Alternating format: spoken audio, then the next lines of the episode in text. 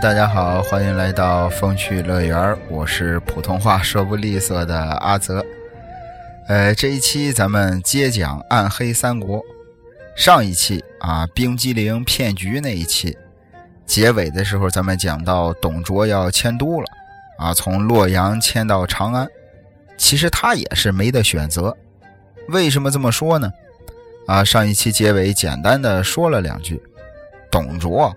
他现在不能拿自己的家底儿跟关东联军拼，万一输了，自己就永世不得翻身；就算是赢了，南边有四个州一直都没参战，人家四位就是要趁你两败俱伤的时候捡漏。而且董卓要是真打算拼了，他就得把凉州驻守边疆的部队也调过来，一个国家的边疆都没有部队驻守了。啊，那些外族的侵略者肯定也会趁虚而入，所以董卓现在啊，其实他一点都不纠结，他的面前根本就没得选择，他只能撤退迁都，啊，从洛阳来到长安。既然不能把边疆的部队调过来，啊，那我就把自己调过去。而且还有一点很有意思啊，那就是从这个经济的方面来考虑。对于一个国家来说，最大的经济收入那就是税收，啊，全国各地的税收都要上缴进贡给皇帝。当然，进贡给皇帝，也就是相当于进贡给董卓了。先说南边那四个没有参战的这个州郡，分别是益州、荆州、胶州和扬州。这四个州啊，没有参加关东联军，也就是说，他们没有造反。他们还是承认皇帝的，啊，还是承认这个政府的，所以这个税收还是该怎么交就怎么交。至于造反的那些，啊，在关东联军手里的那七个州，刚开始的时候，啊，还是保持着向朝廷进贡，但是后来一开战肯定是不交了。但是并不是说明目张胆的不交啊，因为这个钱起码在名义上来说是交给皇帝的。哎，你们反的是董卓，并不是人家汉献帝，所以准确的说，他们不是不交，他们是一直在赊账，哎，就是一直拖着不给。所以说，就算他们不给，现在的董卓，你别看他是吃了败仗了，但是他现在实际上是要钱有钱，要兵有兵，而且皇帝还在他手里攥着呢，人家没有必要跟关东联军去硬碰硬。董胖子。啊，不愿意冒险去放手一搏，其实这是相对理性稳健，但是也正好说明了董胖子董卓这个人缺少帝王的那种英雄豪气，啊，没有孤注一掷的气魄。就这样，啊，董卓在这场大战中做出了人生第二个关键的决定，第一个是当初决定来洛阳勤王，这第二个决定。就是迁都长安，准备守河。意思就是我不会出去跟你们打，哎，我就是死守着。你们关东联军也攻不下我。最后啊，咱们在这个谈判桌上解决，大不了最后一人一半。因为打仗的这个本质就是为了争夺利益嘛。对于关东联军来说，他们只能是不停的打。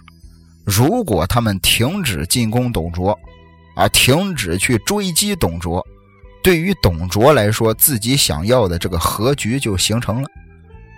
所以，董卓现在要做的就是想尽一切办法阻止关东联军继续追击。啊，那就是毁掉洛阳，把洛阳变成一座废墟。啊，为什么毁掉洛阳就能阻止关东联军的追击呢？首先，临走之前。啊，董卓把洛阳城的全部财富可以说是洗劫一空啊！啊，什么民间的富商啊，啊，什么乡绅土豪啊，他们的家产全部被董卓没收充公，然后又把这个洛阳数以百万的人口啊，这些老百姓全都赶进了长安，紧接着又放火烧城，啊，把居民区啊、宗庙啊、宫殿啊，所有的一切付之一炬，化为焦土。又让吕布啊去盗墓，啊，把先皇和后妃陵墓里的那些珍奇异宝全部洗劫一空，甚至一些老百姓啊，大户人家的祖坟什么的，他们也都给刨了。最后，董卓带着能带走的一切往长安去了。董卓的这些所作所为，对于洛阳人民啊，对于洛阳城来说，简直就是禽兽不如。但也正是他的这种兽行。啊，在战略上起到了很重要的作用，因为一旦关东联军杀到洛阳之后，他们就会发现这座城市一点油水都没有啊，甚至士兵们连一间完整的可以这个遮风避雨的房子都找不到。当时的情景啊，书中代言是遥望火焰冲天，黑烟铺地，二三百里并无鸡犬人烟。甚至先锋部队孙坚的人马都是在荒地上安营扎寨。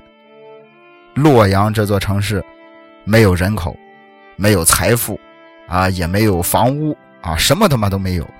如果关东联军想要继续进攻凉州的话，他们只能继续从东边那七个州千里迢迢的往洛阳运送这些军需物资。不光是麻烦。关键是容易延误战机呀！啊，关东联军还有一个办法，那就是重建洛阳城。就算这十八路诸侯非常的团结，但是想要重建一座城市，不管是人力、财力还是物力，这都不是一时半会儿能够完成的。在洛阳重建好之前，任何进犯凉州的军队，就算是这十八路诸侯倾巢而出。那也相当于是孤军深入，因为在关东联军屁股后头的洛阳根本就没有能力提供什么后续支持。此时此刻，洛阳这个战略要地一点作用都起不到，不要说战略意义，它甚至连政治意义也不复存在了。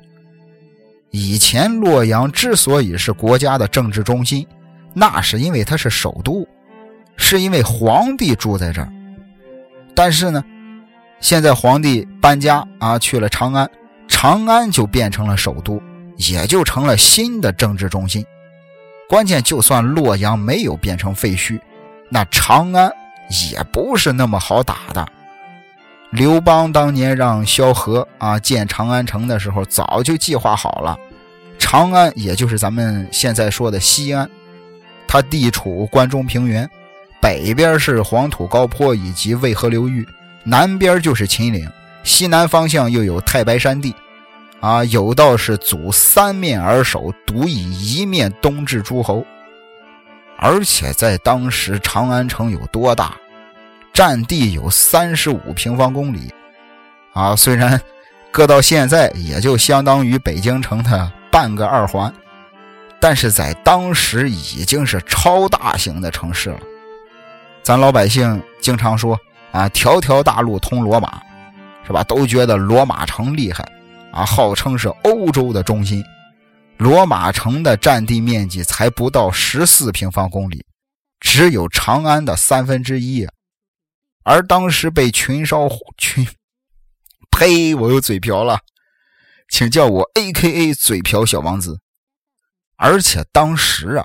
被群山环绕的长安的交通状况不是很好，哎，可以说是基本上就是与外界隔离了。袁绍之所以不再进攻啊，放弃了追击董卓，也正是看到了这些种种的原因。关键他们关东联军与这个董卓集团的兵力旗鼓相当，如果真打起来，啊，这些各怀鬼胎的这些诸侯的同盟们。有多少胜算，谁也说不好。人家董卓的四十万兵力正在汇拢聚集，而关东联军的四十万兵力正在战线拉长。这个形势对于关东联军来说非常不利。简单说吧，对于袁绍来说，继续追击是一个高利润、高风险的决策。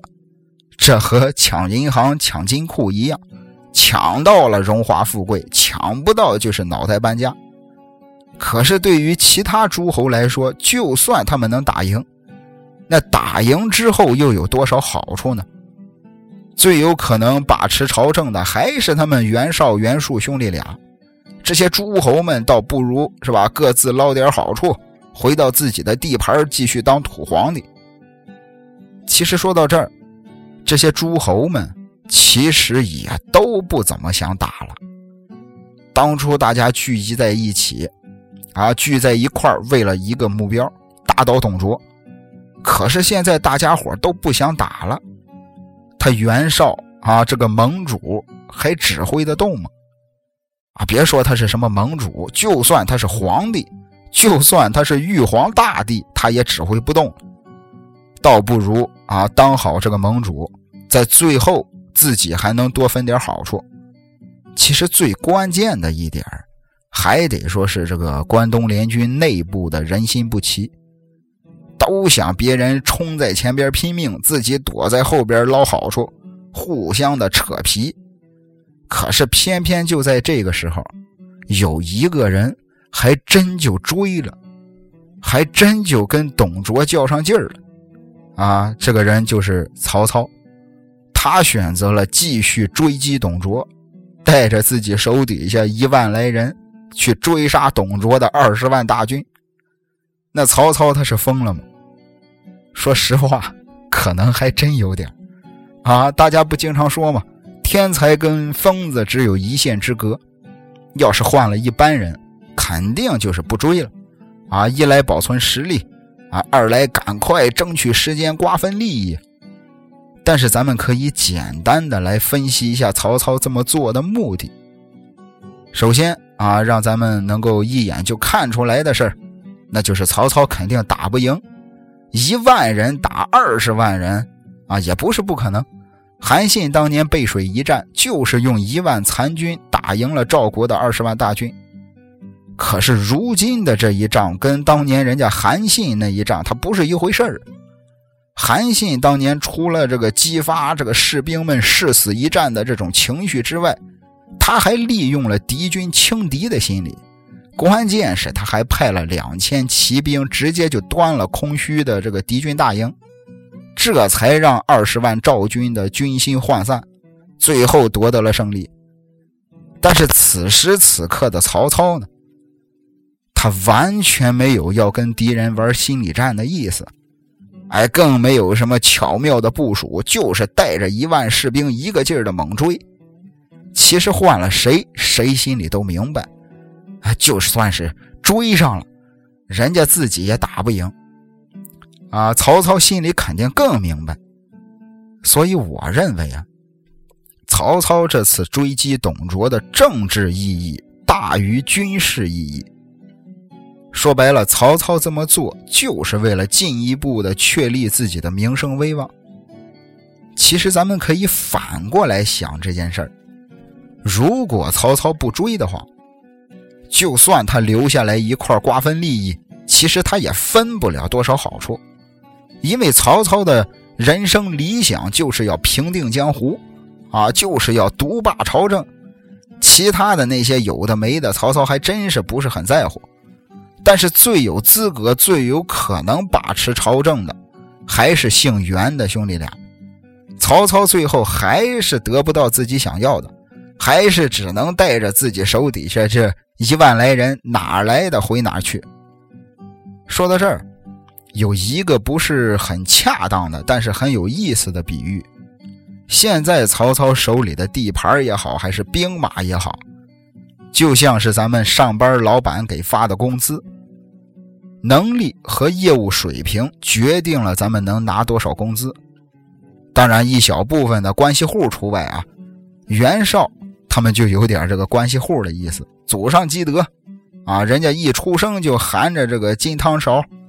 但是换成是曹操，他的名声啊，他的社会地位，决定了有多少人才和兵马会来投奔他。他之前刺杀董卓，在江湖上得到了一定的名气。他在刺杀董卓事件中获得的名气，刚好够他召集起这一万多的兵马。有了这一万多的兵马和名气，他才能入股关东联军，哎，才能获得他想要的更大的利益。结果没想到，啊，打到一半大家都不想打了，啊，有点想各回各家。任何一方势力都有可能成为他将来一统天下的绊脚石，所以他要壮大自己呀。换句话说，他需要涨工资了。咱们上班族要求老板涨工资，无非就是拿业绩、拿能力说话。曹操想要得到更多的兵马、更多的能人志士，他就要继续扩大自己的影响力，继续增长自己的社会地位。所以，曹操去追董卓，就是为了得到更多的名声威望。他就是要让天下人看看，所有诸侯都在巨大利益面前放弃了那颗爱国心，只有我曹操，啊，我是心系汉室，啊，我还是为了消灭奸臣，我宁愿以卵击石，我是大英雄。将来可以让更多的名人志士来投奔他。老话说：“无才不聚兵，无德不聚财。”在乱世之中，人才永远是最宝贵的财富。所以说，老曹的这次追击行动，它的政治意义高于军事意义。我个人觉得啊，曹操啊，可能是啊，只想追。没想着真要是真上去追着去打，可能只是想作秀。再说这一万多条人命是他拿起家的这个原始资本啊，结果没想到啊，董卓也不是吃干饭的，在半道上安排安排了埋伏，一下打的曹操这一万人就还剩五百人，但是呢。啊，我觉得虽然可惜了那九千多条人命，可是说不定，也正是因为伤亡这么惨重，才会显得曹操有多么悲壮，才会显得更令天下人钦佩。曹操也正是用这九千多人的性命，换来了将来的十万、二十万，甚至是八十万大军。刚才咱们说了一句，这个众多的诸侯都在巨大利益面前放弃了那颗爱国心，其中有一个代表人物，那就是孙坚，啊，他可以说是揍董卓揍的最狠的一个，毕竟人家就是整个关东联军的先锋嘛，他也是第一批进驻洛阳的部队。老话说先到先得嘛，啊，早起的鸟儿有虫吃。还真就让孙坚找到了宝贝，大名鼎鼎的传国玉玺。孙坚当时拿到它之后，简直就是如获至宝啊！啊，就像《指环王》里的魔戒一样。孙坚手底下有个将军啊，名叫程普，他就说：“说这个意思是，今天主公得到了传国玉玺。”他日必登九五，咱们应该速回江东，另图大事。意思是告诉孙坚，你拿着玉玺了啊，你下一步可以考虑考虑当皇帝了。孙坚很高兴啊，说自己也是正有此意，正准备带着自己的兵马回江东的时候，袁绍把他给留下了。因为有人偷偷的把孙坚得到玉玺这事儿给袁绍说了，袁绍也想要这宝贝，要孙坚把玉玺留在盟主这儿。虽然不是明抢吧，但是也差不多了。孙坚肯定是不给呀，啊最后俩人闹掰了，不欢而散。说到这儿，有一个小细节，很小很小的细节，我一直非常喜欢一句话。叫魔鬼藏在细节里，哎，有一些看似轻描淡写的事儿，其实反而更能见人心。咱们可以一块儿来思考一下。你们说，当时董卓迁都的时候，他把能带走的金银珠宝都带走了，甚至连皇帝家的祖坟都刨了，他怎么就没想着把这啊国之重器？象征着权威的玉玺也给带走呢。换句话说，董卓忘不了搜刮老百姓的财产，忘不了盗墓，他能把这么值钱的大宝贝玉玺给忘了？就算啊，就算董卓走的急给忘了，汉献帝刘协他也能忘了。虽然说刘协现在受人摆布啊，跟阶下之囚一样，但是这可是你老刘家祖祖辈辈传下来的，这可是皇权的象征啊！这是刘协你在皇帝位上唯一的一点念想。你只有看到眼前摆着这个玉玺的时候，你才能感觉到自己像个皇帝。所以我认为，这么大的事儿。这么有价值的宝贝，它的价值还不光是金钱的价值啊，还有政治价值。这么个重要的东西，董卓肯定不是忘了，而是他故意留下的。对于董卓来说，这个东西肯定是啊不能卖了换钱啊，关键是他也到不了自己个手里呀。他摆在人家汉献帝的龙案上，啊，就是块玉。啊，是个这个印章，皇帝那是正儿八经、真正管用的绝招。对于刘协来说，说白了，玉玺不在皇帝手里，它就是块砖头，甚至还不如砖头，很有可能就会变成一个定时炸弹。董卓没把玉玺带走，把它留下，那他就会更有更大的价值，可以瓦解关东联军。先不说这个玉玺的金钱价值啊，单说它的政治价值，天底下所有人都知道，玉玺这玩意儿是天命所归，谁得到了玉玺，谁就能当皇帝了。董卓正是利用了关东联军这些诸侯的野心，利用了这些人的欲望，让他们在内部瓦解。这十八路这么庞大的军队凑到一块不用多想。肯定不会团结到哪儿去，而且对于董卓来说，关东联军这个威胁一日不除，他一日就不安稳。但是要是真是明刀明枪的跟人家干，谁赢谁输还真不好说。所以这块传国玉玺就是董卓故意留下的，目的就是要挑起事端，让关东联军自己消耗自己。也正是因为这块玉玺的存在。袁绍和孙坚撕破脸了。那天，袁绍跟孙坚要玉玺，孙坚跟袁绍大吵了一架之后就走了。袁绍给荆州的刘表写了封信，意思是让刘表在半道上截住孙坚，抢走玉玺。虽然说啊，刘表最后没能抢回玉玺，但是也让孙坚差点丢了小命。那回过头，咱们来看这件事儿。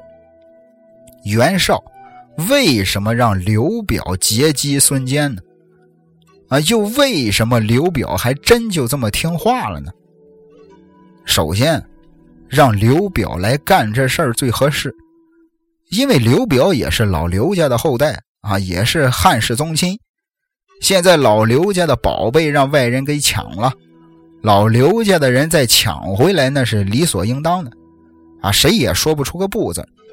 关键刘表他还不能推辞，这是其一。其二，现在袁绍已经跟孙坚撕破脸了，将来肯定难免刀兵相见。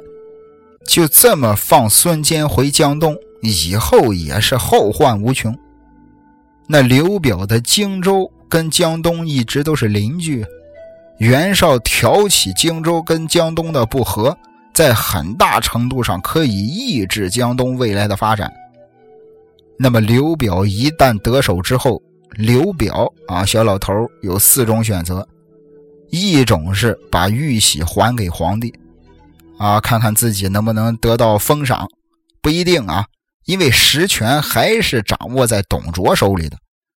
但是可以表达自己的一片忠心啊，即便关东联军可能有点不高兴。啊，但是也没事因为我姓刘啊，我是刘家的人，我忠于皇帝，我抢回来之后肯定是要给皇帝的。那接下来第二种，就是直接送给董卓。有人可能会说了，啊，还给皇帝不就相当于是给了董卓吗？你还给董卓，也就是还给皇帝了。其实啊，还真不一样。还给皇帝跟还给董卓，从实质上讲是一样的，但是从政治层面讲，那就是两回事刘表还给皇帝，刚才咱说了，他是为国尽忠，也是理所当然的一件事虽然关东联军也明白还给皇帝就等于是又送回给了董卓，但是他们找不到借口向荆州发难，因为大家伙都是效忠皇帝的。啊，你关东联军也只是反董卓而已，刘表这么做是没错的。关东联军要是因为这样来为难刘表，那也就说明了他们对皇帝是不忠诚的，他们的立足根基就会动摇。所以明面上关东联军不会怎么样，可谁也不能保证背地里啊背地后的有人给荆州使绊子。但是这第二种选择，也就是直接还给董卓。虽然刘表得到实质封赏的可能性比较大，但是也从另一个角度说明啊，刘表跟关东联军划清了界限，荆州势力站到了董卓的队伍里。虽然可以有很好的封赏，但是却会引来关东联军的大兵压境。刘表的第三种选择。就是直接啊打包免运费的给袁绍送去，这样做的话，刘表肯定会得到袁绍的青睐。但是，身为汉室宗亲的刘表，他的立足根基就会变得不稳，而且也会跟关东联军的其他的诸侯结怨。啊，你刘表为什么给袁袁绍啊？你为什么不给我袁术呢？啊，你为什么不给我公孙瓒？甚至还会引发战争。那第四种选择，就是刘表把玉玺自己留着。实话实说，谁这辈子不想当回皇帝过过瘾啊？可问题是，得先考虑自己这瘾过不过得起呀。刘表一旦自己留着，那这个事儿可就大了。不但关东联军会跟他开战，董卓那边也有可能会跟刘表刀兵相见。所以，咱们这大体的一分析，整个事态就简单了。刘表的这四种选择都不合适，他不能给袁绍，也不能给这个皇帝，也不能给董卓，也不能自己留着，那怎么办呢？或者说，刘表其实还有第五种选择，那就是让孙坚自己继续留着。刘表给袁绍和董卓演了一出戏，把孙坚打得屁滚尿流，然后又放他走了。刘表就是要告诉所有看戏的这些人，尤其是袁绍和董卓，我不是什么都没干啊！你们也看见了啊！我把孙坚打的都找不着北了，我自己也有伤亡，我不是没尽力，我尽力了，让这小子跑了，我也没办法。虽然说刘表这么做得罪了孙坚，但是也总比得罪袁绍和董卓强嘛。所以讲到这儿啊，让我想到了一句话，呃，之前一部电视剧《少帅》，呃，里边李雪健老师的台词儿，说什么叫江湖？江湖不是打打杀杀，那江湖是人情世故，能应对就不易，懂全了不可能。至此，孙坚勉强保住点实力，逃回了江东。荆州刘表也避免了一次危机。同时，另一边，从董卓故意留下玉玺这件事儿，咱们也能感觉到，董卓从迁都撤退的那一天开始，他就已经做好了打持久战的准备了。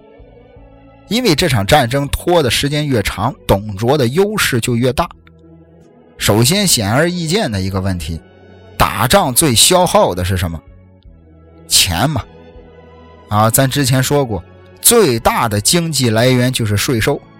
虽然关东联军的地盘不再向朝廷交税了，啊，一直都是拖欠赊账，但是南边那四个州可一直都在给朝廷交税，给朝廷钱就相当于是给董卓钱。董卓当时占了西北不到四分之一的国土，关东联军占了北方东部四分之一多的领土，剩下那二分之一就是南边那四个郡。也就是说，全国四分之三的税收利益还是朝廷，还是人家董卓的。所以，从长期战略而言，现在的局面对关东联军非常的不利。怎么办？啊，怎么才能增加自己的这个税收来源呢？换句话说，怎么才能让另外的啊四个州不给董卓交税呢？怎么能把董卓的这个生意抢过来变成自己的呢？袁绍啊，也向董卓学习，啊，在这么多次的较量之后，袁绍从董卓身上偷学了一招，那就是走捷径。要不说学好不容易，学坏一出溜。袁绍心想，这个你董卓身边有个皇帝。就好像你的这个护身符一样，有个傀儡皇帝还真是好使。我袁绍啊，干脆我也给我自个儿弄个新皇帝吧。谁没有一些